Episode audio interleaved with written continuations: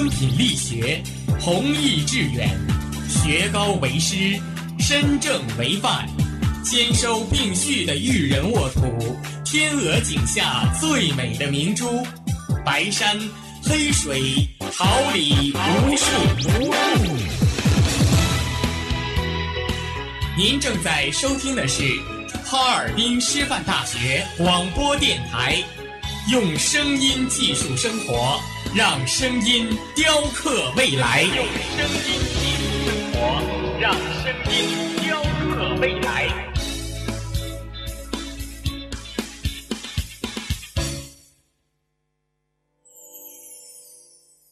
敦品力学，弘毅致远，学高为师，身正为范，兼收并蓄的育人沃土，天鹅颈下最美的明珠。白山黑水，桃李无数。您正在收听的是哈尔滨师范大学广播电台，用声音技术生活，让声音雕刻未来。用声音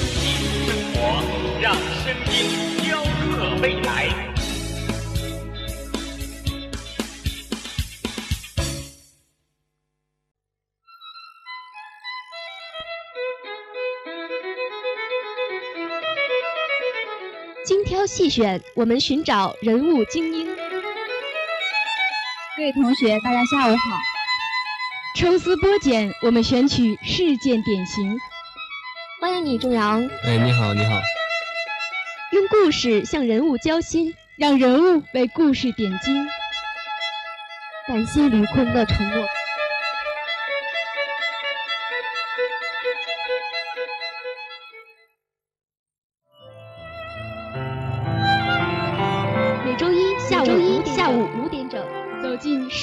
会客厅，聆听别样的人生，感受不同的真谛。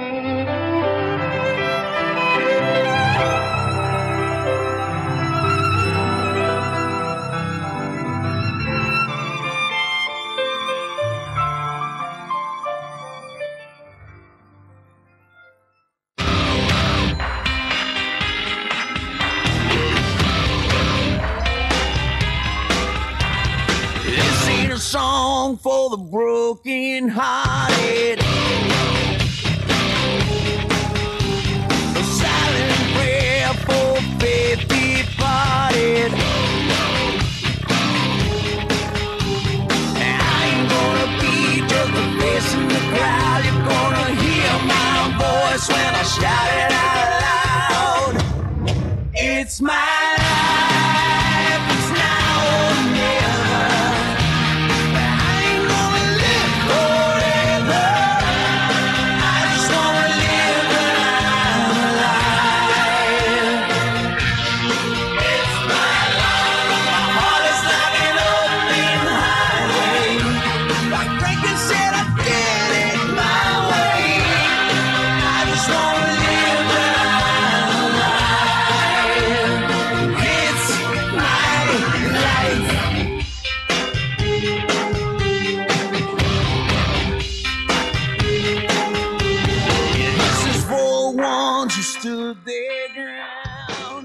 亲爱的听众朋友们，大家下午好，这里是调频七十六点二兆赫，哈尔滨师范大学广播电台。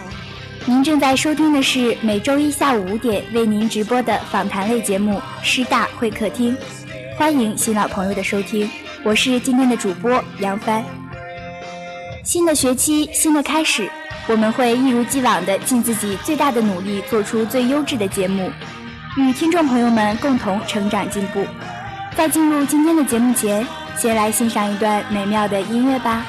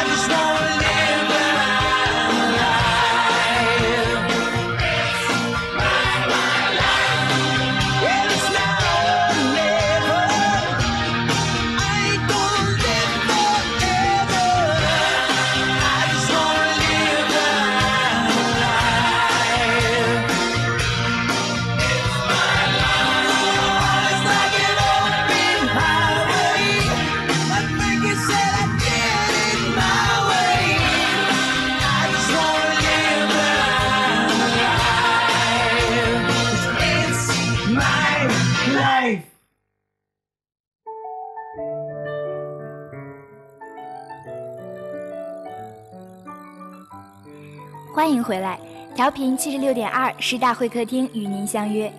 今天啊，我们请到的嘉宾说出来大家可能不信，但是经常收听我们师大会客厅节目的同学肯定都听过他的名字，那就是我们的小波杨天畅。天畅同学你好，你好，主持人。快来和难以抑抑制我们激动心情的听众朋友们打个招呼吧。大家好，我是杨天畅，在这里我非常感谢我的搭档给我这次机会，让我能够坐在嘉宾席上，啊、我也非常荣幸的能够坐在这里和大家进行交流。呃，真是杨天畅同学，他的热情还是不减呀。小波呢，今天也是非常的荣幸，能够邀请到天畅同学来做客我们的师大会客厅。那很多忠实的听众朋友们肯定要问了，为什么今天要请到我们的主播来做客嘉宾呢？小波现在先不告诉你，就让我们带着这份疑惑与好奇，一起走进天畅的 Mystery World。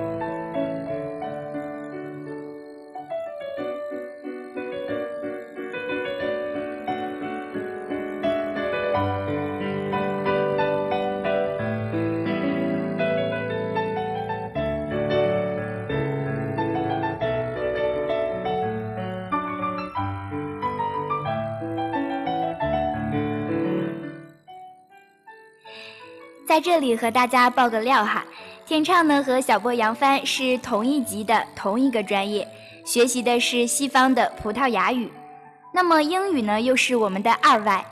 天畅，你看，既然这样的话，可不可以用葡萄牙语和英语分别和我们听众朋友们打个招呼啊？Olá, como está? Meu nome é Breno. Meu amigo, meu professor, tudo bom? Hi, everybody. Wish you a happy life. 大家听出来了吗？我们的第一个版本是葡萄牙语版，第二个版本是英语版。天畅真的是非常的有才。那么说起来，小语种这些个专业呀，像西班牙语、朝鲜语，还有我们刚才天畅所说的葡萄牙语，总是有数不尽的话题来讲。那么天畅可不可以来给我们讲讲当初是为什么选择了这样一个专业？呃，因为是因为这样的，首先呢，我是一个文科专业的学生，我的呢数学成绩和理化成绩呢一直不是很好，所以我是一个文科生。嗯、文科类呢选择的专业呢又比较有限，嗯，我想呢纯政法类的专业并不是很适合我。呃，学习一门语言呢，能够对外交流，能够扩展自己的见识，我感觉这是非常符合我的胃口的。在众多语言中呢，我对日语和朝鲜语呢不是很感兴趣，俄语呢，我感觉我天生的舌头不是很适合学俄语啊，嗯、法语呢又太难了。而我当时最后定的是在西班牙语和葡萄牙语之间进行选择的，而葡萄牙呢，在历史上贡献了出了像迪亚士啊、像达伽马呀、这些伟大的航海家，啊、它的历史和文化，嗯，都让我感到非常的有趣，非常的有魅力，所以最后呢，我选择了葡萄牙语专业。天呀、这样听天上说来，看来选择葡萄牙语并不是一时头脑发热的举动，而是经过了很多的深思熟虑。那我们都知道，对于男生来讲，学小语种呢，就好像是女生去研究核导弹，是有着本身的劣势的。天畅，你看你现在学习的是葡萄牙语，那在学习过程中是不是会遇到过很多困难？嗯，因为它本身是女生的优势科目。嗯，确实是，嗯，可能男同学的性格呢，他就不是很适合去学习语言，因为对于大学而讲，我们要独立生活，男同学呢，可能相对而言自控能力比较差，有的时候呢，啊，就啊喜欢偷懒啊，或者有的时候啊就喜欢经常出去玩儿，所以就是语言这个东西嘛，呃，杨帆也知道这是很需要积累的一个东西，我们需要很多的单词量啊，这样才能够从量变产生一个质变。我觉得最大的困难就是有的时候要战胜自己，有的时候要把握住自己，什么时候知道自己应该干什么。也就是男生他本身会比较懒惰，对于词汇的积累量方面呢，肯定会相对来说较女生比较弱一些，因为本身的性格缺陷。那么天畅可以克服这样的一个劣势，来为了自己选择的这个语种所做出努力，真的是值得大家刮目相看呀。谢谢杨帆的夸奖。那么我们今天的节目呢，从这个嘉宾的重量级上来讲，是注定啊要爆料的一期。呃，天畅会不会介意？啊，我不会介意的。那么作为公众人物啊，当然也就是节目的主播啦，会不会介意在听众朋友面前被爆料太多呢？我觉得这个我真的不介意，因为我喜欢这个岗位，我喜欢跟听众朋友们有更多的交流，我也希望结交更多的朋友。嗯，也是希望通过这个平台，可以让听众朋友们更加的了解天畅的生活，是吗？天畅啊，是我们大一的学生，可是刚进入大学的这半年呀，却是在各方面都崭露了自己的头角，也是大家的老朋友了。天畅，快来和大家坦白一下，自己现在都在哪些组织担任着怎样的职务啊？哎，杨帆同学也非常优秀，他过谦了，他在这里光抬我了。那我就在这里，呃，向大家先简单介绍一下吧。啊、我现在是在我们西语学院嗯小语种的年级综合办任文艺部部长一职，嗯嗯，同时呢，也是我们西语学院团工委的办公室副主任。哇当然，我也非常荣幸的是电台播音部的一员。相信在不久的将来会成为电台的 我一定会努力的。这个真的是从天畅的言谈举止中就可以感觉到一种做领导者的一种范儿啊，在里面。真是过奖了。没有，小波说的是真心话。那么，在这些组织里，天畅最喜欢哪一个呀？我想我可能还是最喜欢电台吧，因为我的母亲就是广播电视工作者，我的奶奶也是，所以说我家有这个的光荣传统。当时我嗯看到咱们广播电台纳新在二食堂那块纳新，我也是义无反顾。在二食堂那块儿。对我，我感觉我就也是义无反顾的冲了上来就报了名。我真的很热爱坐在这里，很热爱面对着我们的麦克，面对着我们的听众朋友们，这个感觉真的是非常非常幸福。是啊，那小波也突然想起了自己当初也是和天畅一样选择了广播电台这样一个组织。那天畅当时的动机是觉得，呃，可能这个说实在话，我有几方面的动机吧。第一呢，就是因为我的母亲也是广播电视工作者，嗯呃，我想继承一下我母亲的衣钵，呃看发掘一下自己在这方面的潜力。嗯第二呢，我是想锻炼锻炼我自己的实际能力，能够让自己有一个更的飞跃。当然，第三也是一个比较实际点的目标，我可是为了加一些学分或者是评估表现分什么的。这个 是呃，也是当时小波也是听到呃广播电台可以加学分啊，但是更重要的是我们可以从各方面来锻炼自己。没错，这是我们当时共同选择了广播电台的一个原因。那么我们在广播电台里也有半年的时间了，小波自己感觉是收获到了很多东西。天畅觉得自己在这里都收获了什么呢？呃，我也感觉收获了很多。在这里，首先我认识了很多非常好的朋友，嗯呃我感觉我的能力得到了提高，在一期一期节目中，我不断的变得充实了。我觉得我每天都在进步，在电台工作的每一天，我都很充实、很快乐。我想这就非常非常足够了。呃，在语速方面也得到了一定的进步。是啊，作为师大会客厅的主播，肯定是可以得到各方面的一种对自己的一种提升和塑造。那么，天畅啊，也是参加了这么多的学生组织啊，呃，像广播电台啊，刚才我们谈到的，还有天畅在团工委，还有学校的年级综合办。那这么多的学生组织，肯定会有时间发生冲突的时候。有没有时候会感到自己有些脱不开身或者力不从心呢？嗯，这个确实经常有的时候会发生。但是我觉得，当一个人真的就是全心全意的投入到某项活动中呢，我会感觉非常快乐。在这个时候，时间就会变得非常慢。有的时候确实，比如说我们戏剧学院去年团工委组织的十佳歌手大赛，在嗯准备期间确实确实非常非常累，累的有的时候啊一一回寝室腰酸背痛腿抽筋儿，话也不想说了。但是心底也感觉是非常非常快乐的。我们愿意为他付出，我们愿意为他呃奉献出我们自己的激情，我们愿意为他奉献出我们的一切。所以我感觉这还是非常非常值得的，这也是让我个人非常非常高兴的。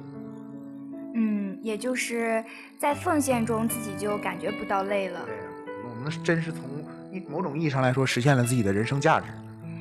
是啊，懂得奉献的人是值得人学习和敬仰的。那么，懂得奉献的人，一定也会有自己的收获和回报。在这半年的经历呀，有没有感觉自己收获特别多的一次经历，或者说让自己非常刻骨铭心的经历呢？嗯，说实话，我感觉收获更特别多的就是能够非常荣幸的进入播音部啊，因为从一开始的笔试，嗯，到后来的面试，再到后来的跟节目啊什么种种的，我感觉论是我的文字能力，还是我的表达能力，还是我在面对麦克时的信心，都有一个质的提高。呃，在这里我也是非常真的，我真的作为播音部的一员，我也感觉非常非常高兴。所以最刻骨铭心的经历就是加入了播音部这一个大家庭。嗯，说到刻骨铭心的经历呢，还有比如说去年戏曲学院的童工委的十佳歌手大赛，虽然我们大家在准备的时候都非常累，方方面面工作是非常繁琐非常多，但是当真正这个大赛圆满成功的时候，当获得老师和观众认可的时候，那种自豪感和我们发自心底的那种快乐，这个是任何别的都替代不了的，所以我感觉这个也是我非常美好的一次回忆。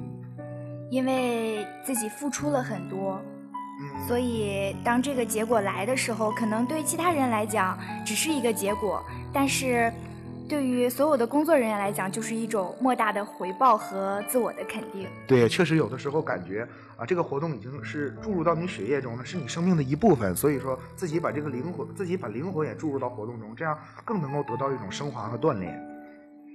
是啊，已经把自己的工作融入到自己的灵魂中了，真的是让小波也是在这儿听来感触颇深啊。过奖了，过奖了。那么天畅有没有自己比较心酸的或者痛苦的半年里面的经历呢？我感觉说句实话，对我个人来讲，最心酸和痛苦的就是一直不断的需要减肥，这个是很痛苦的一点，因为我其实长着一颗坚决减肥的心，但是我很不幸的长了一颗吃货的嘴，所以说 我最大的敌人是我的嘴，然后我要不断的跟我的嘴做斗争，这个感觉有的时候不能吃东西，生活少了非常非常多的乐趣，所以说这是我觉得目前我最困惑也是最苦恼的一点，采取了一定的措施吗？很痛苦这些措施。快快来跟我们想减肥的同学，呃，分享一下自己都有什么方法可以让自己的体重在一个短时间内瘦下来呢？朋友们，我只想说一句，相信我，不吃晚饭是对的。不吃晚饭，但是不吃晚饭会少很多的营养，营养会供应不上。其实有的时候从这个角度看呢，晚上因为我们可能要上晚自习，有的时候回寝就已经很累了，就要睡觉了，没有时间进行运动啊，各方面什么的。嗯啊，我们可能回去不是在教室一坐，就是在寝室一躺。嗯、怎么说呢？有句话说得好，叫“马不吃夜草不肥”。我们如果就是减少晚上的脂肪摄入量，是对于我们整个是促进我们血液循环，还是对我们的身体来说，都是有非常非常好的作用的，也是能够有效控制体重的一个非常好的办法。所以田畅给大家提的最大的一个建议就是不吃晚饭。呃，对，不吃晚饭，尽量不吃晚饭。那么小波在这里也要补充一句了，为什么不在早晨或者中午精力充沛的时候多一些锻炼呢？呃，可能这个时候一有两方面原因吧。第一方面原因，我感觉可能一是跟咱们时间安排有一些冲突，有的时候要上课，有的时候要上早自习，嗯、这个还有天气啊一些客观因素。第二一点，我觉得跟主观也是有原因的，有的时候早上起不来，啊、呃，这个是想一想，锻炼还锻炼还是起来，还是不想了一想详解，啊、还还是不想解啊，对，还还是趴下睡着了。啊，真的是插了一个题外话呀，有一些小小的 tips 给那些想要减肥的同学和和天畅同学一起来努力。其其实我也想说一句，其实杨帆同学的身身材是非常非常标准和完美的。如果想要减肥，应该多学习杨帆同学，千万不要学习我，我是个反面典型。我在减肥方面是没有经验，因为自己没有减过。如果想要经验的话，就多和天畅同学交流。哎过奖了，过奖了。那么也是时间哈过得很快，现在我们已经谈了将近二十分钟了。我们谈的呢，大部分是自己的现实或者是自己的选择。下面小博也就想问问了，那么在大学四年里，或者说自己在这一生中，平常都有什么样的目标呢？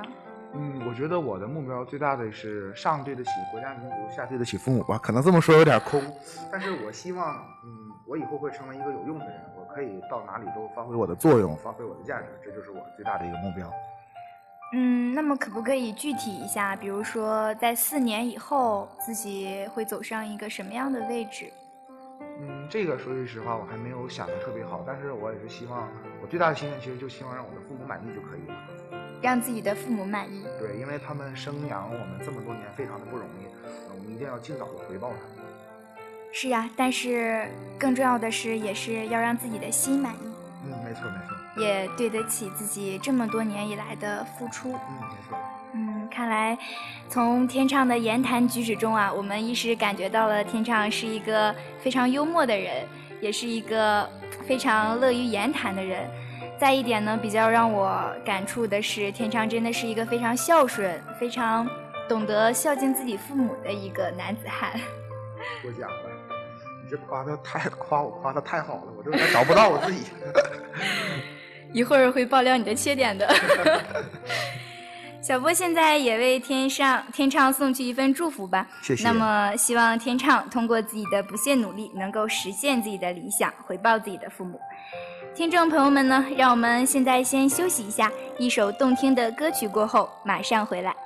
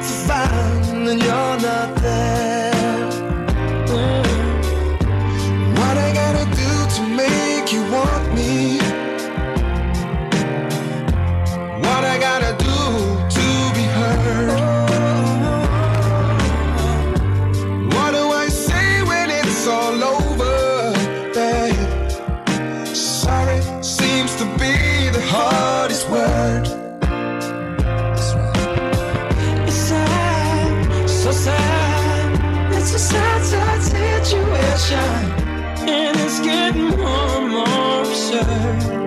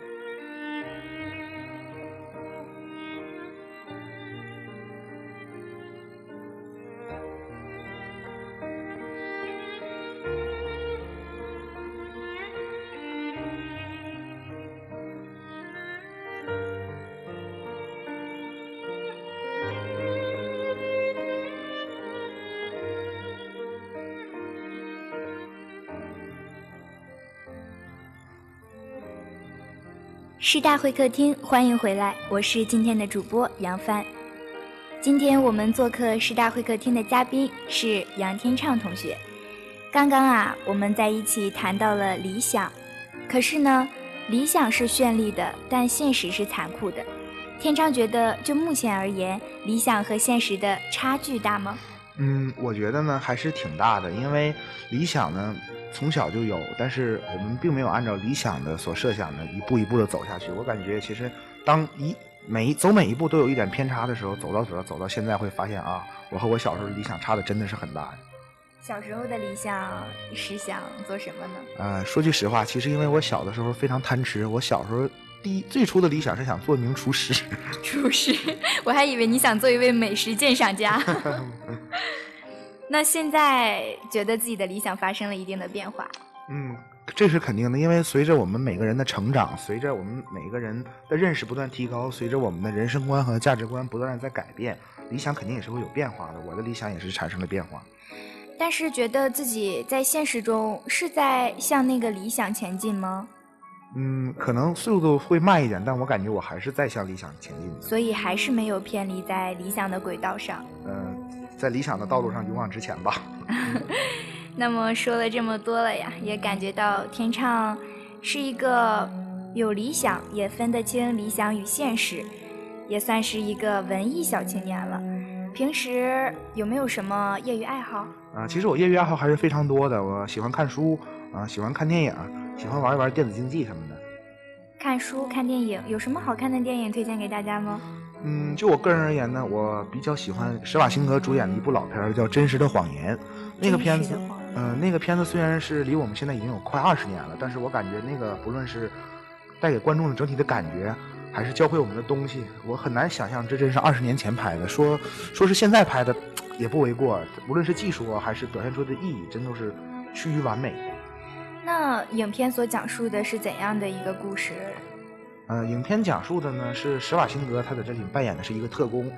呃，他的妻子和和他的家庭就是在一次偶然的事件中转入到了一个恐怖分子的一个呃恐怖事件中。他施瓦辛格通过自己的种种机智，自己的勇敢。化解了危机，解救了自己的家人。所以，天畅崇拜的偶像是施瓦辛格啊？这个其实真不是。其实我刚才忘说了一点，我其实我个人来说，我挺喜欢学习历史的。我对历史学科有自己的，呃，怎么说呢？有自己独特的一份感情。我最崇拜的偶像呢，就是华盛顿将军。华盛顿将军啊，对，就是美国的开国元勋华盛顿将军。哇！真的是一个让我们天天听到，但是很多国人却对他不是有特别大的了解的一个人物。快来和大家分享一下，他都有什么值得你学习和崇拜的地方呢？嗯，因为我们高中的历史书上曾经说过，华盛顿将军是第一个人类历史上第一个不依靠外来压力、不依靠民众压力而依靠自身道德放弃最高权益的第一位政治家。这个我感觉是非常非常伟大，在君主制盛行的当时，他清我们清朝的时候有这么评价华盛顿将军的吗？是这么说的：说他起事雄于甚广，割据胜于曹刘，提三尺之剑，开疆拓土，不传王号，不传子孙，就是意思就是说，啊，他的。起势，呃，他的起势是比陈胜吴广还要凶猛。他的割据雄于刘备和曹操，不自己称帝，不把王位传给子孙，是开推创之法，就是开创一个推举制的一个先法，这是非常让人佩服佩服的。也就是说，他推动了历史，但是又是靠道德推动推动了历史。对我感觉他的人格魅力真的是非常伟大，尤其他在，呃，让美国独立的过程中，啊，依靠自身的人格魅力，比如说拉法伊特将军，法国著名的拉法伊特将军就是。就是凭借着他的那个人格魅力，帮助着华盛顿将军一步步取得胜利的。这是人格魅力，是值得我们每个人学习的。而且他自身的道德，而且华盛顿将军他，他生活非常富有，在战争之前他生活非常富有，他光奴隶就有好几千人，他完全是对你国家和民族的责任走上了政治的路上，也是可以这么说，他不是为了改变自己什么，而真正是为了改变国家和民族什么，是有一种历史责任感在自己的身上，非常伟大。所以我觉得他真的是非常伟大。是啊，那天昌觉得，像我们大学生从他身上最应该学到一些什么东西？我觉得就是我们大学生现在欠缺一种对国家和对民族的一种责任。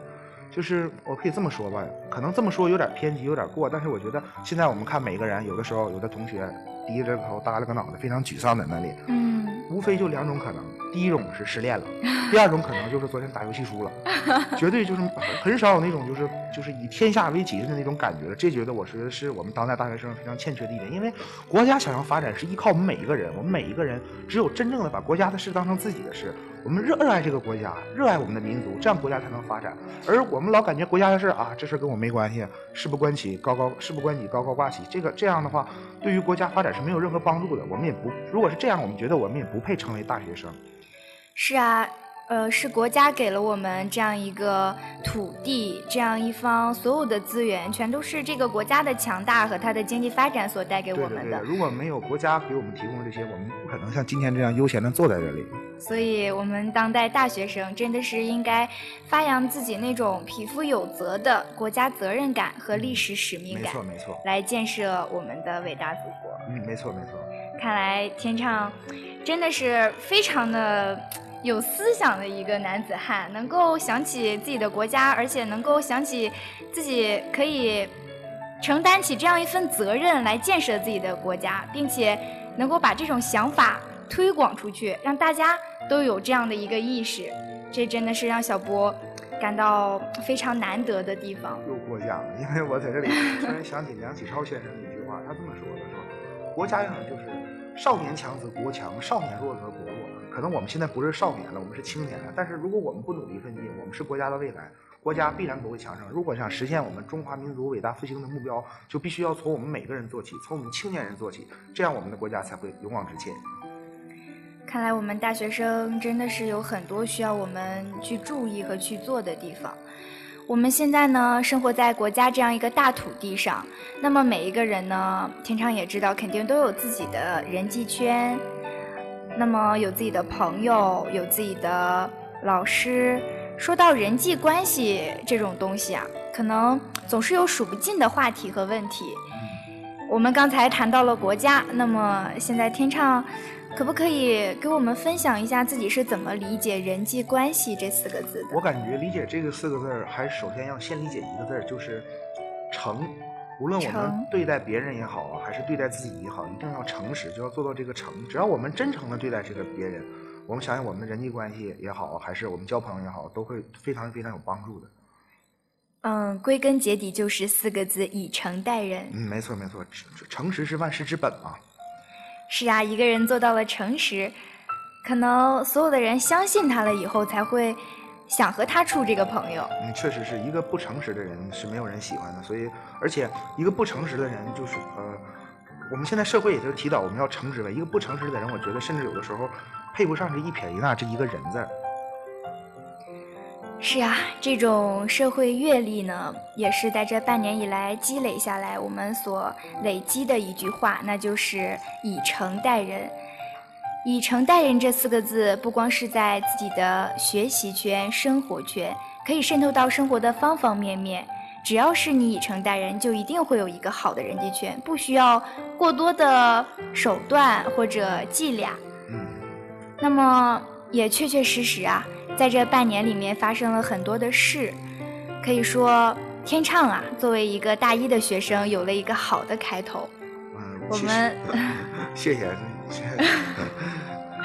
都有点语无伦次了。对，没有，其实小波也是一直在天唱的班级嘛，所以，呃，说的那些也都是一直以来自己的感受。因为我们都说万事开头难，那么这背后啊，小波是看到了天唱他积淀着很多自己的努力，可不可以给我们分享一下这半年走来自己积淀的这些心路历程？这个我感觉还是平时需要多积累，就是有效利用自己的时间，因为我们大学这几年是我们人生中最宝贵、最黄金的这几年，无论是从身体状况还是从精神状况来说，都是属于人生的一个人生的一个巅峰。我觉得真应该利用就这段时间，只就是好好学习，不断的给自己充电，这样一定会能取得成功的。呃，如果我们这四年都坚持下来，四年之后我们会蜕变成一个完全不一样的人。也就是我们坚持着去完善自己、补充自己，不断的去学习。嗯，对的。不光是从课本中学习，更重要的是从你身边的人上去学习。嗯，我想我在这里我想说一个我这样一个观点啊，你看人家都说高中学习，大学生活，在高中我们往往伴随的是学习，在大学往往伴随的是生活。在大学，我觉得更主要的一点就是一定要学会就是脱离父母，自己独立的生活。因为我们平时都是生长在父母庇护下的花朵，当有一天这个花朵需要走出温室，迎勇敢的迎接暴风雨的时候，怎么样才能让自己不再倒下呢？就是要勇敢坚强的面对着风雨，这是我们大学我觉得必须要学会的一点。勇敢坚强的面对风雨，好一句勇敢和坚强。我们在感动中啊，夹杂着抉择；在失意中呢，也昭示着一种惊喜。这段心路历程对于天畅来讲，可能是一段难忘的回忆。那么，我们每一个人肯定也都有自己的心路历程，失意也好，成功也罢，让我们静静的回忆一下。在这里，师大会客厅送给大家一首好听的音乐。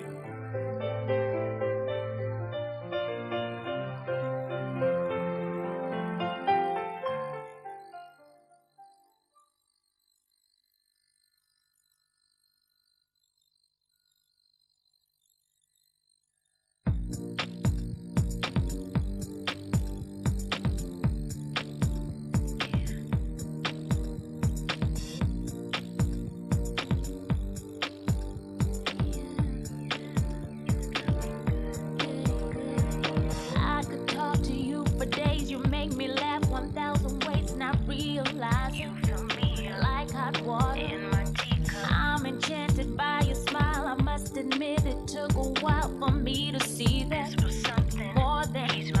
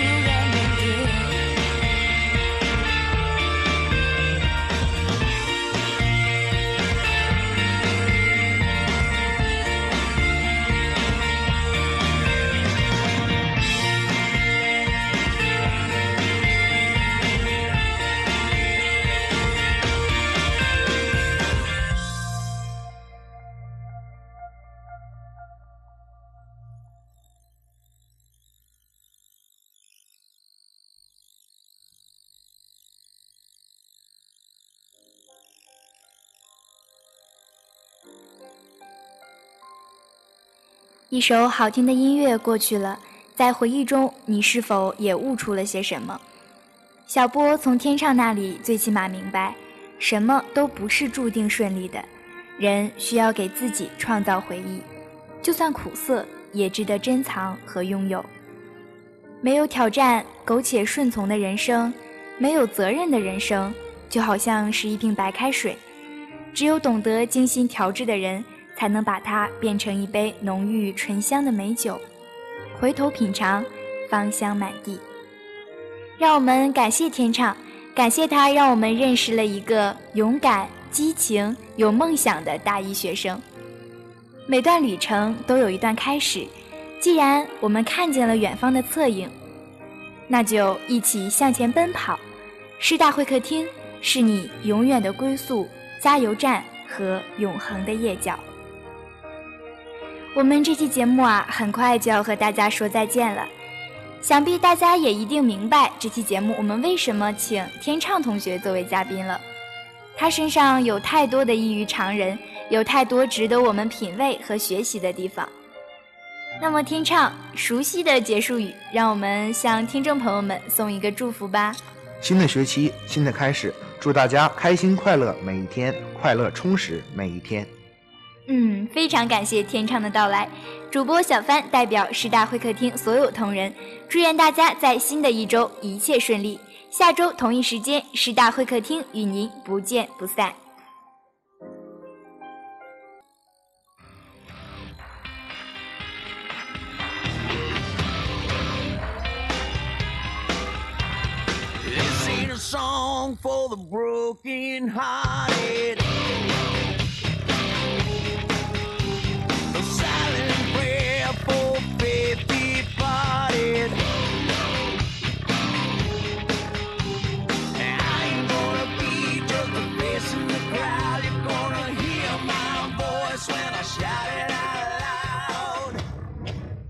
smile.